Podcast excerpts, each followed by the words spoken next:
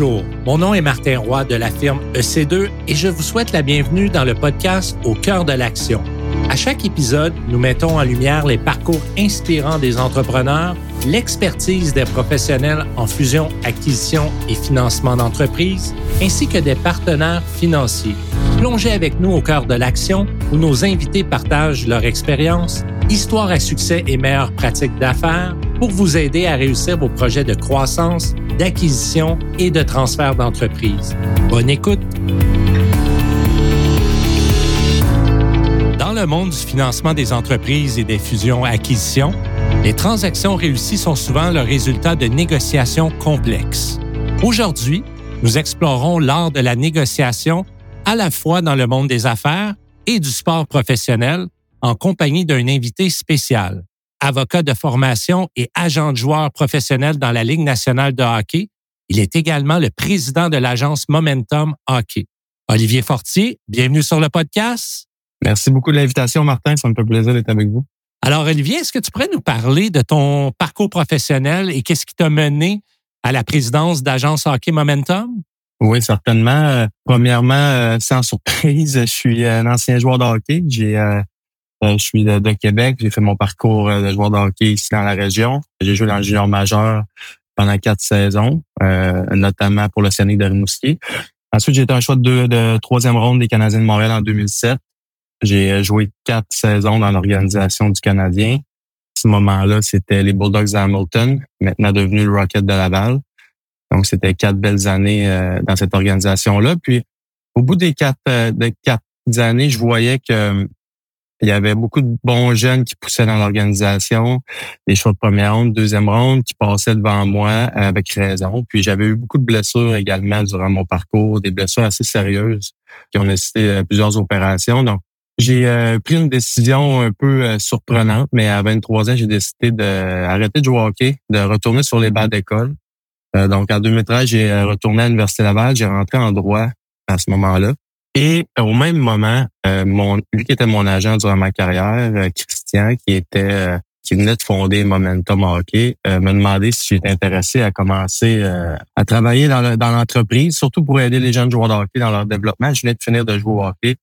C'était frais pour moi la game, comme on dit. Donc, j'ai commencé à m'occuper d'une vingtaine de joueurs de hockey, surtout des plus jeunes, les MJ3, des juniors majeurs. Puis j'ai commencé mon bac en droit. Donc rapidement, là, euh, au bout de trois ans, j'avais terminé mon bac avec une certaine expérience dans, dans le milieu du hockey, dans le milieu des agents. Puis j'ai commencé à m'occuper un petit peu plus de tâches sérieuses pour l'agence parce que les joueurs que j'avais recrutés commençaient à, à, monter dans les échelons euh, du hockey. Ensuite, j'ai euh, fait mon barreau pour devenir avocat. Je suis devenu avocat.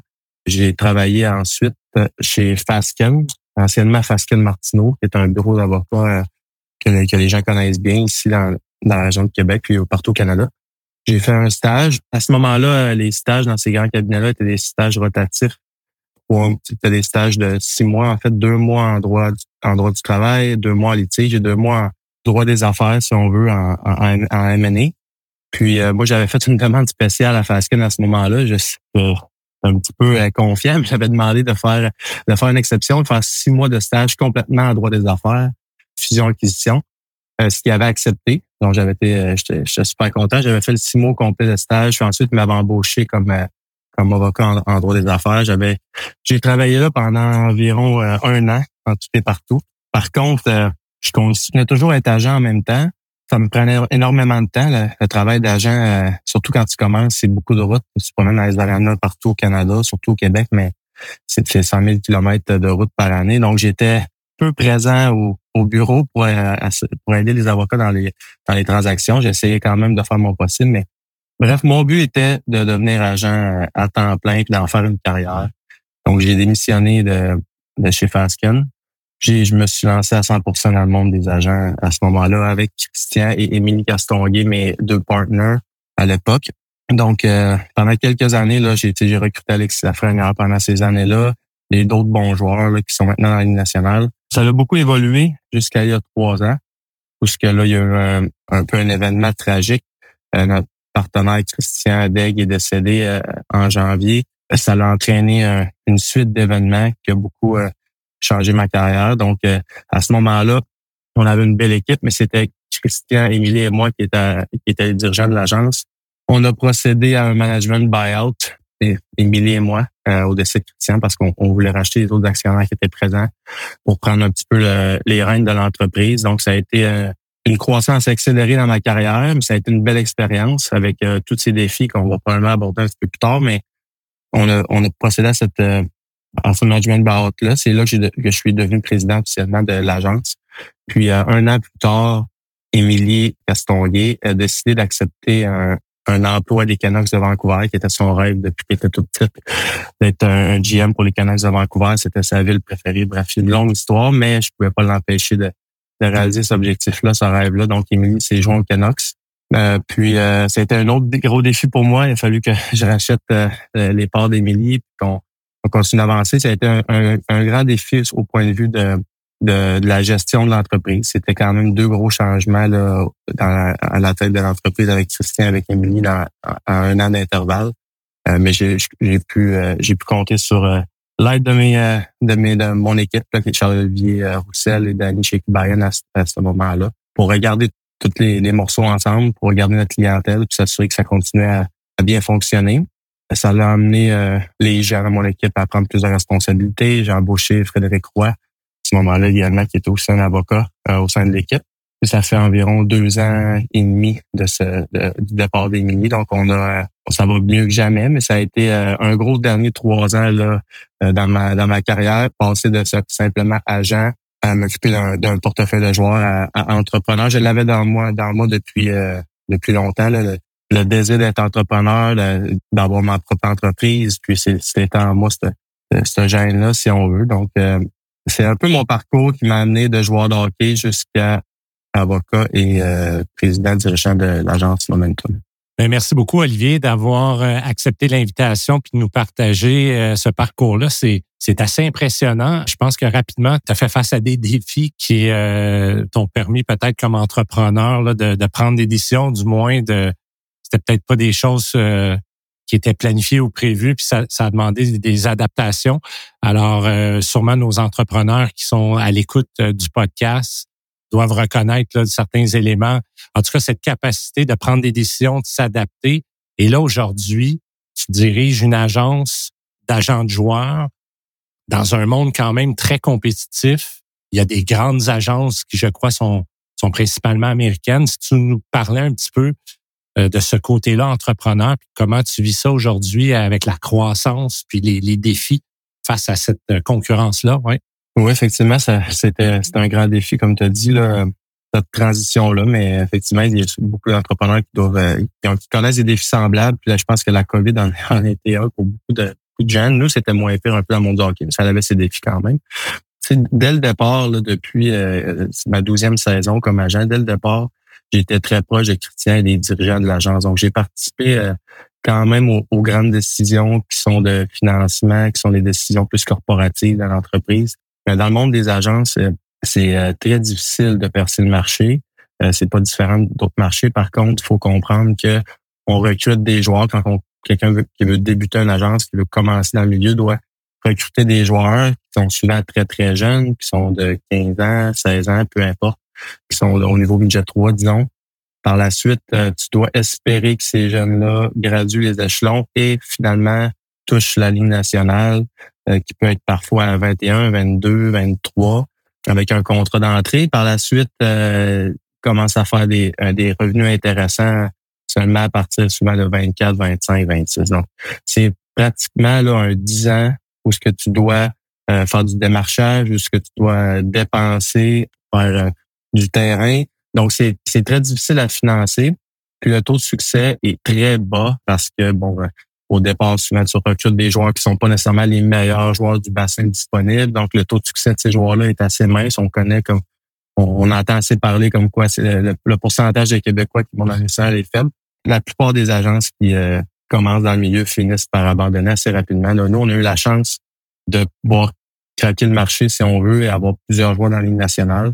Euh, ça a été un, challenge de financer ça au fil des années parce que effectivement, il y a toujours les mêmes réponses. Si les joueurs se blessent, si les joueurs finalement il se passe quelque chose dans leur vie, ils décident d'arrêter le hockey, décident finalement arrêtent de progresser. La difficulté de ce côté-là. Par contre, euh, puis, je pense que c'est un des gros défis qu'on a eu à faire face. On a eu, à certains moments, on pensait qu'on était rendu. Si on veut, on a eu des joueurs qui étaient établis. Et il y avait des gros contrats, mais bon, euh, plusieurs événements ont fait que des soit des blessures ou, autres que ces joueurs-là ont finalement pas réussi. Donc, financièrement, on a eu des setbacks, comme on, on dit à plusieurs reprises. Ça a été un enjeu. Puis, euh, comme tu as dit, tu l'as bien dit, c'est un comme dans d'autres milieux, je suis certain qu'il y a beaucoup d'entrepreneurs qui vont vont comprendre ça. C'est un milieu où il y a des gros joueurs qui sont établis, des grandes agences internationales qui sont euh, on entend souvent parler des que les, les gros mangent les petits dans le marché. Donc, on, devait on devait compétitionner contre euh, ces, euh, ces agences-là, premièrement pour recruter des joueurs. Donc, à force égale, on devait présenter aux familles un, un, package qui était intéressant pour eux contre ces agences-là, mais aussi, comme dans d'autres milieux, il y a la, la, compétition est féroce et, tu dois garder le joueur dans le processus de sa carrière. Donc, c'est une relation qui, peut prendre, comme je disais tantôt, 10 ans avant que ça atteigne son apogée financière. Donc, tu dois t'assurer de garder ces joueurs-là. Donc, un des challenges a été, euh, à travers les, les, événements qu'on a discutés tantôt, ça a été de stabiliser la clientèle, s'assurer qu'on continue à, donner un bon service, qu'on continue à garder le client jusqu'à jusqu'à ce qu'il atteigne la maturité euh, dans sa carrière. Excellent. Ben, Olivier, aujourd'hui, notre sujet, c'est maîtriser l'art de la négociation. Donc, euh, si tu nous parlais justement des, des compétences clés que tu as développées en tant qu'avocat, aujourd'hui en tant qu'entrepreneur, pour réussir justement dans, dans ce monde compétitif là, de, de sport professionnel? Je pense que j'ai euh, tout dans tout, comme on dit. J'étais dans le sport professionnel pour ensuite retourner sur les bancs d'école pour y revenir dans un différent rôle. Fait que je peux pas vraiment ligner ou mettre de côté les ce que j'ai acquis comme euh, compétences, comme expérience dans ma carrière de joueur de hockey. Puis je pense que ce que j'ai pu prendre dans ma carrière de joueur de hockey, l'amener dans le droit, dans ma carrière d'avocat, c'était beaucoup la, la gestion de la pression, la gestion de, de l'inconnu. Tu quand, quand tu es un joueur de hockey, tu vois, j'ai été dans des, dans, dans des camps d'entraînement Hockey Canada, j'ai fait euh, l'équipe dans les championnats mondiaux où que pour un petit garçon de Québec qui parlait pas anglais, tu vas dans des milieux hostiles, tu rencontres des gens qui ont un certain statut social, tu rencontres des, euh, des directeurs généraux, bref, tu es, mis rapidement dans des situations inconfortables, ce qui m'a amené à être à l'aise avec ces situations-là. Je pense que ça, c'est important. Puis quand j'étais, quand je suis arrivé à l'école, quand je suis arrivé en droit, j'avais une gestion de la pression vraiment au-delà de la moyenne. Puis probablement que les personnes vont être surprises de savoir que les gens sont très stressés à l'école et à l'école du barreau, veulent réussir. Pour moi, je le répétais souvent à mes collègues euh, dans le barreau en, droit, quand j'étais joueur de hockey, si j'avais une mauvaise performance, si j'avais euh, des mauvaises nouvelles, bref, si je me plantais, tout le monde était au courant. Là, ma famille, les amis, le monde du hockey, les, journaux, les médias. Et sur le spotlight, tandis que quand tu étais à l'école en droit, si j'avais un mauvais résultat, si j'échouais, J'étais le seul qui le savait, puis on, on passait un autre appel. Donc, pour moi, c'était pas des gros enjeux. Quand je suis arrivé en droit, chez Tascan en cabinet, j'ai, euh, ça m'a amené une certaine une certaine prestance, puis j'étais souvent invité à, participer à des transactions d'envergure avec des gens euh, qui euh, de, des gens qui étaient très influents, des gens que tout le monde connaît, des hommes d'affaires aguerris. J'ai toujours eu une certaine facilité à, à, bien à bien me sentir dans ces situations-là, aucunement intimidé. Et je pense que ça m'a aidé beaucoup par la suite à, dans ma carrière d'agent parce que c'est la même chose un petit peu. Tu dois, tu dois négocier des fois avec des gens comme Steve Azerman, Rob Blake, euh, des, des, gens qui c'est des Hall of Famer, puis qu'ils te disent que ton joueur est, pas bon, puis toi tu dois leur dire qu'il a pas raison, il connaît pas ça, puis toi tu penses qu'il est bon. Tu sais, fait à quelque part tu dois être capable d'avoir une certaine euh, rigidité, tu dois pas te laisser impressionner. Donc ça c'est quelque chose que j'ai euh, que j'ai transporté de ma carrière de joueur de hockey à ma carrière d'avocat puis qui me sert aujourd'hui. Puis évidemment le le droit me sert beaucoup présentement dans mon travail. Euh, ce que j'ai appris durant mes années à, l'école ou chez Fasken, surtout en droit du travail, le droit du travail dans notre, milieu, la convention collective, on l'applique régulièrement. Donc, ça, ça m'a aidé beaucoup. Puis ensuite, euh, tout ce qui est négociation aussi. C'est le sujet aujourd'hui du podcast, mais j'ai fait beaucoup de négociations chez Fasken pour des enjeux qui sont sans dire plus grands que ceux des joueurs de hockey, mais c'est des enjeux, c'est des transactions de plusieurs centaines de millions des fois qui, d'envergure. Donc, euh, ça m'a permis de, développer certains réflexes en négociation qui me sont présentement.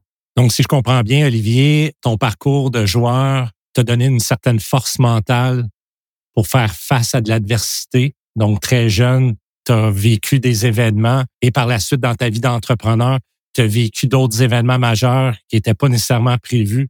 Si on parle justement de, de l'art de la négociation dans le domaine des affaires, est-ce que tu pourrais nous partager quelques principes clés que tu appliques justement dans, dans tes négociations avec les joueurs, avec les équipes? Tu parlais des directeurs généraux. Oui, avec plaisir. Euh, premièrement, bon, il y a des principes clés. Il y a aussi des outils là, un petit peu plus euh, techniques qu'on peut utiliser au cours des, des négos. Mais euh, les principes, je pense que je pense que je ne personne en parlant que la préparation à l'approche d'un dossier est la clé dans, dans, dans toute la négociation. Dans mon cas, moi, la plupart des négociations se font avec des équipes de la Ligue nationale ou avec des commanditaires. C'est même probablement plus avec des commanditaires qu'avec des équipes de la Ligue nationale. Mais c'était la même chose aussi quand j'étais en droit. Là, c'est la négociation, c'est la, c'est la préparation. Puis heureusement ou malheureusement, dépendant comment on le voit, mais dans le monde du hockey, c'est un c'est un cercle qui est, qui est quand même fermé. On fait pas affaire avec beaucoup de personnes. C'est souvent les mêmes intervenants qui reviennent. Donc, euh, c'est différent, par exemple, d'une négociation où ce que parfois, lorsque j'étais chez j'étais avocat en droit des affaires, c'était une, négociation de une seule fois. On savait que c'était une négociation. On, verrait plus l'autre partie dans, dans le futur. Tu sais, je pense que c'est très différent comme négociation. L'approche est différente. Dans mon cas, ce qui revient souvent, c'est euh, des, négociations, comme je disais, avec les équipes de la nationale. Puis on a la chance d'avoir, c'est des informations qui est publique, les contrats qui ont négocié, tous les détails des contrats qui sont négociés, on a accès à ça. Donc, on est capable d'évaluer les tendances des directeurs généraux, connaître leur personnalité. on est capable de se faire un, plan stratégique par rapport à ça.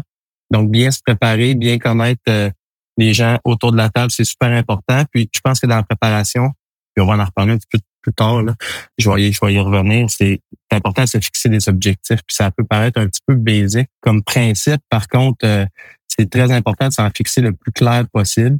Oui, ça peut changer en cours de route, mais c'est très important de s'y référer régulièrement parce que euh, on peut rapidement euh, déroger puis euh, s'emballer vers d'autres d'autres objectifs qui sont pas vraiment l'objectif principal de négociation. Donc, je préparais les objectifs, c'est important. Puis un autre principe que je pense qui est important, un, autre habileté, c'est de bien comprendre la synergie ou l'autre partie autour de la table. Dans, mon cas, souvent, on va négocier avec une équipe de la Ligue nationale qui est composée de plusieurs personnes là, aguerries. C'est souvent, ils ont une grosse équipe juridique derrière chaque, chaque négociation.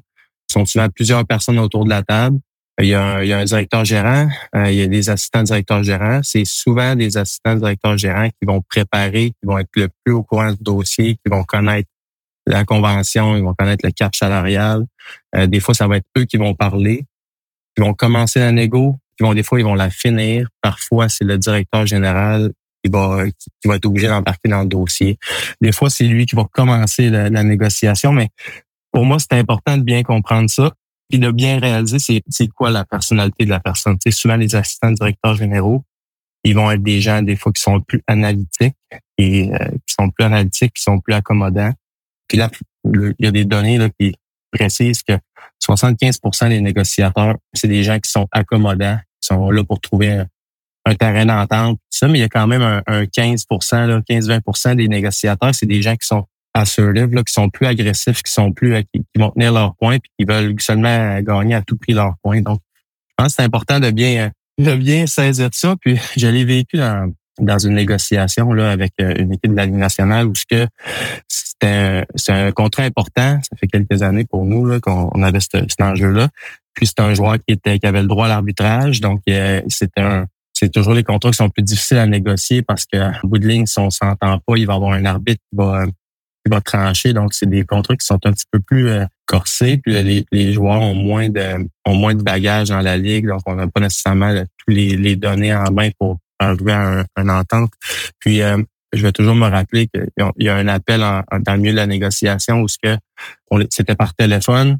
Euh, J'appelle le directeur général, puis on était assez avancé dans la négociation, mais on était un petit peu euh, au point neutre où ça bougeait plus vraiment. Puis euh, j'appelle le directeur général, il met le, téléphone sur haut-parleur dans le milieu de dans le milieu de la table, puis il me dit on est avec telle telle telle personne, il devait être 6, 7, 8 autour de la table. Il y avait plusieurs personnes euh, qui sont des assistants directeurs généraux, des conseillers juridiques, peu importe. Puis le directeur général est allé d'un speech très agressif, très avec beaucoup de jurons, beaucoup de beaucoup d'émotions. Là, il m'a vraiment payé une traite, comme on dit, là, au téléphone. Je connaissais la personnalité, je savais un petit peu c'était quoi le personnage. Donc, euh, j'ai été en mesure de, de garder euh, de garder quand même mon sang-froid. Puis euh, avec raison, parce que par la suite, l'appel s'est terminé. Puis 15-20 minutes après l'appel, j'ai reçu un appel de ce directeur général-là qui était rendu dans son auto vers la maison, puis qui m'appelait pour me parler de la plus du beau temps, super de bonne humeur. Dans le fond, il était en train de jouer un, peu un rôle devant son équipe. Il avait, il avait une job à faire. Puis je pense que c'est important de saisir justement les personnes qui de l'autre côté parce que des fois, on va avoir une négociation où euh, bon, il y, a, un dirigeant d'entreprise, des fois, il va être avec son comptable ou avec son avocat. Puis des fois, ils ont, certaines personnes ont quelque chose à prouver dans cette, dans cette négociation-là. Parfois, il va avoir un, des fois, c'est des transactions où ce que ça implique des gens de la famille, des ventes d'entreprise intergénérationnelles, peu importe, tout ce que là, des fois, on voit qu'il y a quelqu'un qui est sur place dans la négociation, dans la rencontre, qui fait en sorte que le ton a changé ou que il y a une raison pourquoi certains arguments sortent, mais il faut savoir comprendre pourquoi ils sortent, mais c'est pas nécessairement l'intention. Fait je pense que c'est important de lire la synergie de l'autre côté. Dans mon cas, c'est important parce que c'est des, c'est des, des euh, négos qui vont durer des fois plusieurs mois.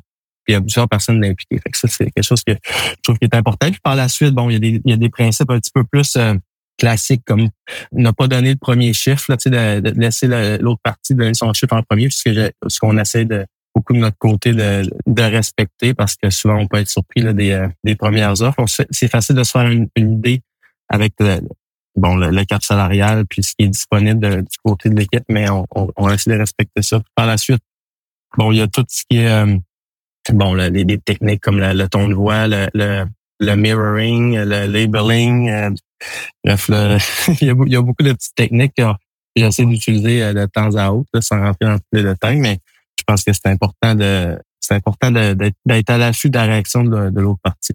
Donc, si on résume, Olivier, je t'écoute, puis euh, il y a plusieurs éléments qui ressortent. Un, la préparation. Ensuite, de se fixer des objectifs dans le but de se préparer justement à la négociation, comprendre l'autre partie, savoir s'adapter, puis garder un environnement qui est positif, qui est orienté vers des, des solutions. J'entends beaucoup aussi d'avoir cette intelligence émotionnelle, donc de, sa, de, savoir qui devant nous, sa personnalité, est-ce qu'il est un petit peu plus agressif versus ouvert. Donc, c'est ce que je retiens en termes de résumé. Si tu nous parlais peut-être euh, des principaux pièges à éviter, justement, dans la négociation, est-ce qu'il y a des, des, conseils que tu pourrais nous donner justement sur quoi ne pas faire? Et comme je disais tantôt, le, plus important, c'est pas de dévier de l'objectif, là, c'est de, de, rester focus sur l'objectif, puis se ramener régulièrement parce que ça peut être un piège, surtout dans une situation où ce que on n'a pas abordé le sujet, mais je parle beaucoup de négociation dans mon cas pour une autre partie. C'est, je représente euh, en tant et agent, je représente euh, une partie. Là. Je représente soit le joueur ou je représente un groupe, une entreprise pour, pour une transaction. Donc, dans mon, mon rôle d'agent de joueur, comme je disais tantôt, souvent on va recruter un joueur assez jeune. On va, on va se rapprocher de la personne, on va essayer de l'aider, on va, on va l'accompagner dans les hauts les bas pour devenir presque un grand frère ou un mentor pour, pour ces jeunes-là. Donc, on, on, peut devenir rapidement euh, émotivement émotionnellement impliqué dans, dans, le, dans la négociation. Puis, des fois, c'est euh, de se ramener à l'objectif et de pas commencer à, à, vouloir gagner son point ou commencer à vouloir euh, absolument prouver que le, joueur est bon puis qu'il y a un potentiel, bref, alors que le but ultime, c'est d'en arriver à une entente X qu'on s'est fixé. Donc ça, c'est important. Puis je pense que en lien avec ça, c'est d'en faire part aussi avec, avec le client. Un des pièges que j'ai, et encore là, qui peut sembler évident, mais de bien éduquer le client qu'on représente avant la négociation parce que ben, savoir bien gérer ses attentes, la gestion des attentes du client est super importante en amont, idéalement de, bien lui faire comprendre. Dans notre cas, à nous, c'est facile pour un, même un joueur qui est dans la Ligue nationale de se dire pourquoi que tel joueur qui marque 15 buts fait 5 millions, moi j'en marque 15 puis je, je peux pas faire 5 millions, mais c'est important qu'il comprenne son statut. C'est un, joueur autonome avec, avec restriction, avec droit à l'arbitrage ou sans droit à avec c'est important d'expliquer le processus, son, son statut, puis euh, les attentes. Et comme je disais tantôt, on a la chance dans le monde du hockey que les contrats soient publics, on connaît tous les détails. Donc, on sait souvent avant qu'une négociation commence que le contrat risque de se, se finir en 2.5 et 2.7, par exemple. on, a, on a quand même déjà une idée de tout ça. C'est important parce que des fois, si on fait pas bien ce travail-là avant que la négociation commence, le client peut commencer à avoir des, à nous mettre des, choses dans la tête, à nous influencer, à, être mécontent de la négociation. Puis c'est là que ça peut venir modifier notre négociation, faire des erreurs, puis on dévie l'objectif. Puis finalement, on, on dans le champ gauche, puis ça peut faire en sorte qu'on perde le client ou qu'on négocie un mauvais contrat. je, pense que l'éducation et euh, de, de, bien de bien s'occuper du client, c'est important. Puis peut-être la dernière chose à éviter, pour moi, ça serait de bon, c'est important dans la préparation de de prévoir les coûts et les arguments de l'autre partie. Et on, je, je, fais beaucoup ça en, général dans mon dans ma vie, mais personnelle, mais aussi dans dans ma, dans ma vie d'entrepreneur, d'homme d'affaires, de beaucoup se mettre dans les souliers de l'autre partie, de regarder ça serait quoi leur point de vue, leur situation, essayer de prévoir ça, mais je pense que c'est important de ne pas prendre pour acquis, trop prendre pour acquis la, la position de l'autre côté. Ça m'est arrivé dans le passé. Euh, j'avais un joueur qui était un joueur repêché un petit peu plus tard dans le repêchage. Et il était repêché par une équipe qui a tendance à donner à être très rigide sur les contrats, à être très peu généreux avec des joueurs qui sont, sont repêchés plus tard comme ça. Donc, je m'étais mis vraiment dans la tête avant que la négociation commence qu'il allait m'offrir un, un, un, contrat très bas avec euh, souvent le bonus de signature est le plus important là, pour un. Parce que bref, c'est un des points les plus importants pour un jeune. Fait j'avais beaucoup focusé là-dessus. J'étais certain qu'elle arrivait avec un ce qu'on appelle un, low ball dans le milieu, mais bref, j'avais bâti ma stratégie autour de ça. Finalement, à ma grande surprise, dès la première minute du premier appel, il nous offrait le maximum pour cette partie-là. Puis euh, j'étais pas prêt du tout à ça. Puis ça m'a un peu déboussolé pour les, autres volets de négociation qui sont peut-être plus secondaires euh, par la suite. Donc, euh, c'est important de, de, de, se préparer à toutes les avenues. Par contre, il faut, rester très, très flexible et très ouvert d'esprit. Je pense on peut être surpris de ce qui peut, de ce qui peut arriver comme début de négociation. Olivier, est-ce qu'il y a un conseil ou une leçon précieuse que tu as appris au cours de ta carrière et que tu aimerais partager avec nos auditeurs? Oui, j'ai une anecdote en tête, là, qui est une leçon qui, qui m'est restée longtemps. En fait, c'est euh, c'était Patrick Roy, que tout le monde connaît, qui m'avait qui, m'en a parlé à quelques reprises, puis ça m'a quand même marqué. C'est Patrick, euh, surtout dans le temps qui était impliqué dans la gestion des échanges avec les remports de Québec. Puis il m'a souvent, il m'a souvent dit que ce soit dans par, rapport à un, appel de plus d'affaires ou autour d'un autour d'un verre quoi que ce soit que c'est important dans, milieu, dans, ce milieu-là de pas vouloir toujours gagner des négociations, de pas vouloir toujours frapper les coups de circuit parce qu'il y a des moments où ce que tu dois trouver le juste milieu, mais tu risques d'avoir besoin de cette personne dans une autre situation plus tard en cours de route. Donc, euh, c'est quelque chose qui s'applique pas toujours parce qu'on doit pas négliger des, euh, des situations, on doit toujours faire le mieux pour le client. Par contre, euh, il faut savoir justement où s'arrêter à certains moments parce qu'on peut pas toujours toutes les gagner, comme Patrick, euh, Patrick répétait souvent. fait que c'est, euh, c'est, une, petite leçon que j'essaie de, garder dans ma petite poche arrière à l'occasion. Justement, les meilleures transactions, c'est quand les deux gagnent. Hein? Exactement. Puis parfois, la meilleure transaction, c'est celle qu'on fait pas aussi. Donc, ça, c'est un autre, un autre sujet. Olivier, je déroge un petit peu de notre euh, sujet de la négociation en affaires. Puis j'ai goût de te poser la, question suivante, c'est que j'ai entendu Pierre Lavoie partager des statistiques justement sur euh, les jeunes dans le multisport. Il, il, a, partagé des statistiques récemment où ce que justement en Finlande ou dans des pays favorisait jusqu'à un certain âge de faire plusieurs sports pour développer, se développer en tant qu'athlète et par la suite se spécialiser. Je serais curieux de t'entendre là-dessus. Puis mon autre question, c'est pour les parents qui nous écoutent, qui ont peut-être justement des, des enfants dans, dans le hockey, on voit beaucoup le, sport-études scolaire, il y a le civil, puis il y a une ligue qui s'appelle le NCAA aux États-Unis. D'ailleurs, on a eu Patrice Bernier sur le podcast, qui est, qui est un ancien joueur de hockey qui a choisi le soccer, mais est passé par le NCAA aux États-Unis. Je serais curieux peut-être juste avoir ton opinion sur euh, sur ce que tu penses de tout ça. Ouais. Ben, premièrement, là, euh, je suis vraiment en accord avec euh, avec le multisport. Est-ce que est-ce que tu ce que amènes avec euh, les commentaires de Pierre Lavoie?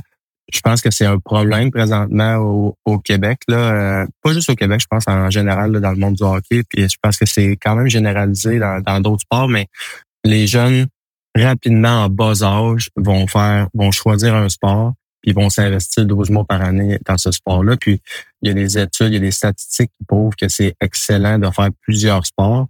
Puis je suis vraiment de cette opinion-là. Puis c'est quelque chose qu'on va intervenir auprès des familles, souvent les, familles qui ont tendance à faire à vouloir trop en faire côté hockey, qui vont vouloir s'inscrire dans plusieurs tournois, dans plusieurs programmes de développement en jeune âge.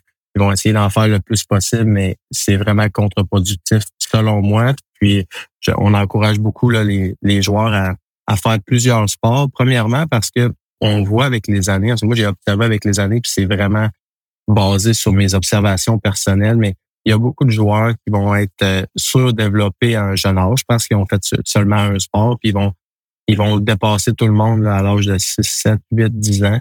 Puis on va en entendre parler d'avance. Par contre, par exemple, présentement, on entend parler de certains bons joueurs qui sont dans le oui, à travers les branches qui s'en viennent, puis tel nom, ils vont être meilleurs que les autres, puis c'est vraiment des prodiges. Mais on se rend compte souvent, c'est des jeunes qui ont été surdéveloppés en jeune âge, ils ont atteint leur plafond rapidement, leur plein potentiel, puis en bout de ligne, ils vont pas se rendre plus loin. Là. C'est, y a, tous les joueurs ont leur, ont leur potentiel, ont leur plafond, c'est important de, de, de, de laisser le développer à, un rythme qui est, qui est normal. Donc, faire d'autres sports euh, qui travaillent la coordination main-œil, selon moi, c'est ce qui est le plus important. Donc, le soccer est, est, très bon pour le joueur de hockey, mais je pense que le baseball peut l'être énormément aussi. Euh, on le voit avec certains de nos joueurs qui ont été des, des, des élites au baseball et qui sont très performants au hockey euh, également. Tu me parlais aussi là, des programmes scolaires, puis je pense que c'est la belle qualité des, euh, des programmes américains. On entend parler, mais même au Québec, on s'en est de plus en plus euh, conscient de ça.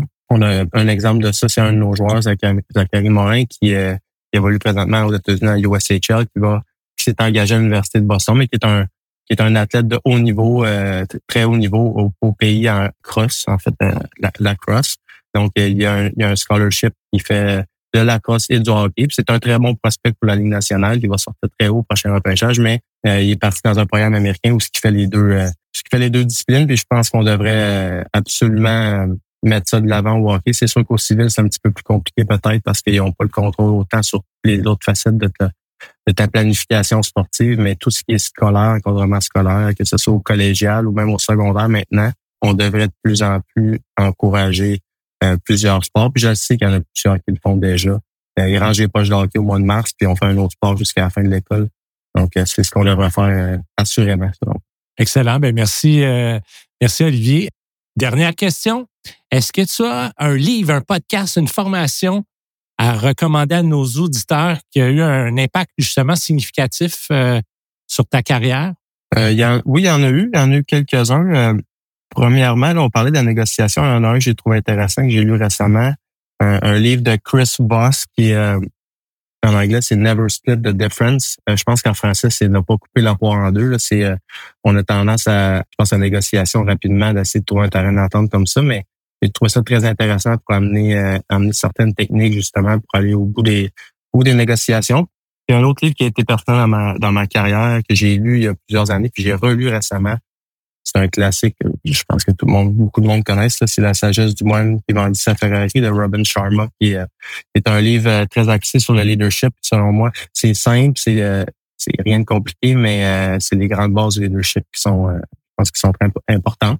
Puis euh, par la suite, là, on a parlé un petit peu rapidement tantôt euh, avant d'entrer dans le podcast, mais euh, je pense que je suis un, je suis un grand fervent des habitudes de vie, de la discipline. J'aime, j'aime repousser les limites de ce côté-là. Puis j'ai, je suis en train de terminer un challenge qui s'appelle le, 75 Hard d'Andy Frisella, qui est un petit peu qui est un petit peu intense, mais qui, est un qui est un axé sur la discipline, sur les habitudes de vie, sur le dépassement de soi et la, la le mental toughness, qui est très exigeant, mais qui que je conseille aux gens qui, qui veulent justement amener leur discipline à un autre niveau, puis ils veulent euh, repousser leurs limites de la performance. Donc, euh, euh, c'est un peu ça. Olivier Fortier, merci beaucoup d'avoir accepté l'invitation et ta présence aujourd'hui sur le podcast. C'est franchement intéressant. On a appris plein de choses sur l'art de la négociation. Puis je te souhaite beaucoup de succès pour la suite de ton parcours. Merci Martin. Au plaisir.